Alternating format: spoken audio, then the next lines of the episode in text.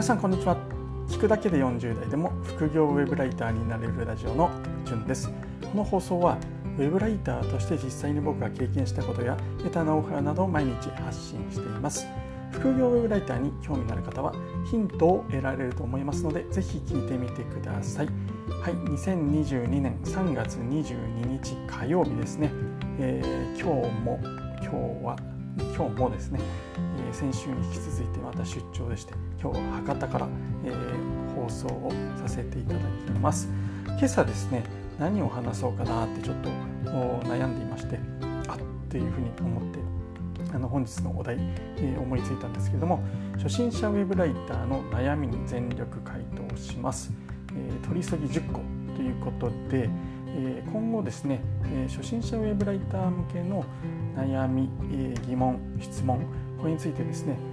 100個ぐらい、え僕なりに回答していこうかなというふうにえー、思います。100個ですね質問が準備できたら毎日10個ぐらい回答していきたいというふうに考えていて今日はその第1弾なんですね。はい。で、えー、実はこれですね僕今朝までは違う放送をしようと思っていたんですけれども、えー、 Voicyのですね、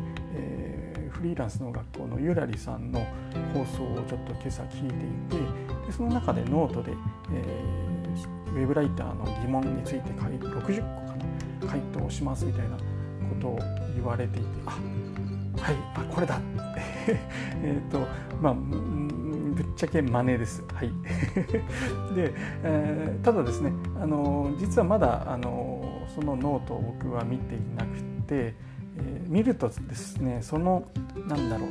疑問質問それにか、えー、真似て本当にそれそれそのまま真似てしまうことになっちゃいそうで嫌だなと思って今朝ですね僕が初心者の頃に抱いた疑問あるいは、えー、今までにいただいた初心者ウェブライターさんからの疑問を10個をまずはえピックアップしてそれに対してランダムでちょっと回答していこうかなと思います。この後ですね質問も受け付けたりしていきたいと思ってますので100個を貯めてそれについて回答していきたいというふうに思います。ちょっと前置き長くなってしまいましたが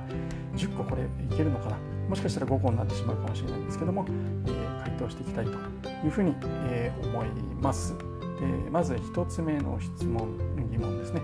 ウェブライターになるには最初何をすればいいですか？と。いうことなんですけれどもこれですねえっとまず全く何もないゼロウェブライターってどんな仕事っていうふうな疑問から始まる人に関してはウェブライターにどうやってなるのかっていうようなブログの記事を読んでいくのがいいのかなというふうに、え思います。そこにですねステップで解説したりしていますので、えそういったものを読むというのがいいのかなと思います。僕もですね、えウェブライターの始め方完全ロードマップ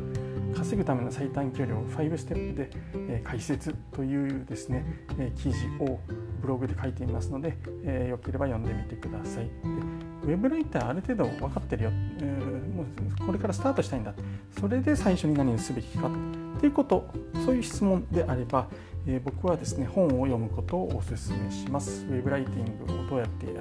えー、やるのか、えどうやって記事を書いていくのかっていう文章術ライティングのノウハウを何、えー、ですかね、えー、教えてくれる本を読むべきかなっていうふうに思います。はい、で次2つ目ですね。おすすめのクラウドソーシングサイトは？ということなんですけれどもこれ皆さんですね多分クラウドワークスとかランサーズっていう答えをされると思います。で僕もそうなんですね。でそれだけだとつまらないので、えー、クラウドソーシングサイトということであればあとここならですねこれ切り口が違ってクラウドソー、えー、クラウドワークスとかランサーズが自分から仕事を取りに行くのに対してここならは待つ。になります。自分の何て言うんですかね、えー、経歴とかプロフィールを登録しておいて依頼を待つということ。でこの3つも多分皆さんですね、えー、結構聞き飽きてるぐらいかなと思いますけれども、まあ、王道なのでこの3つは挙げさせてもらいます。もう一つ僕がすごくおすすめするのはライターステーションですね。これ残念ながらですねえー、テストを受けて、えー、合格をしないと所属できないかつですねそのテストも不定期開催というところでちょっとすぐ明日から始めたいということでできるわけではないんですけれどもすごく丁寧に編集者が案件を教えてくれたりあの変な案件もないです。なのですごくおすすめですね。ライターステーション、ツイッターもやってますので、え、フォローをしてですね、テスト時期になったらテストを受けるということで、え、所属を目指すのがいいのかなと思います。ライターステーションに一発する一発合格するコツっていう記事、えー、またです自分の記事で申し訳ないんですけども、もう書いてますので、興味ある方は概要欄に貼っておきますので、読んでみてください。ライターステーションおすすめです。はい次3つ目ですねの悩みクラウドワークスとランサーズどっちがおすすめですか？はい、えー、これは僕は両方おすすめします。どちらかに絞るんではなくて両方登録して案件を探すのが、えー、おすすめです、はい、で次4つ目ですね。実績がなくて案件が取れないのですがどうすればいいですかという質問ですね。えー、っとですね僕だったら実績がないのであればブログを書きます。はい、でブログを書いてそれを実績にします。自分のブログだったらね自分の好きな記事書けますので自分の好きなこと趣味何でもいいんでそれについて、えー、記事なんかキーワードを決めてテーマを決めてブログ記事を書きます。で何本か書いたらそれを実績として、えー、案件に応募します。はいこれが一番おすすめかなと思います。あとはですね、えー、ちょっと今どのぐらいのいいんですかねえ、プロジェクト案件とかに応募しているのかわからないんですけども、えー、本当は1円が理想なんですけども、どうしてもきついって場合は、えー、1円の案件に0.7円でやりますとかっていうのもありかなと思います。まあ、0.5円ぐらいまでだったら、え、ハードルを下げて案件を探すっていうのもありかなというふうに思います。あとはですねあ、えオンラインサロンですねオンラインサロンに、ね、所属すると、まあ、いろんなノウハウも得られるんですけどもそのサロン内で仕事を募集してたりしてちょっと競争率は、え低くなったりするのかなというふうに思います。ただなんどっちがいいんだろうな。ちょっと難しいのはあのクラウド送信サイトだと倍率はすごいんですけどもレベルは平均的なレベルはそこまで高くないので、えー、ある程度の実力があれば取れると思ですね。逆にオンラインサロン内っていうのは応募数は少ないんですけれどもあの皆さんのレベルが高いのでどちらが取りやすいかっていうとちょっとまケースバイケースかなっていうふうに思いますけれども少なくとも競争率は少ないと思いますのでチャンスはあるのかなっていうふうに思います。次5つ目ですね。ウェブライターに一番おすすめの本は何ですかということでこれもよく言われているのは20歳の自分に受けさせたい文章講義ですよね。これは僕もおすすめします。本のサイズなんかも手に持っていつでも持ち歩きやすいサイズなのでこれを1冊読めばいいのかなというふうに思います。あとですねえー、僕はこれ初心者の頃読んだわけではなくて後で読んだので、えなんだろう初心者に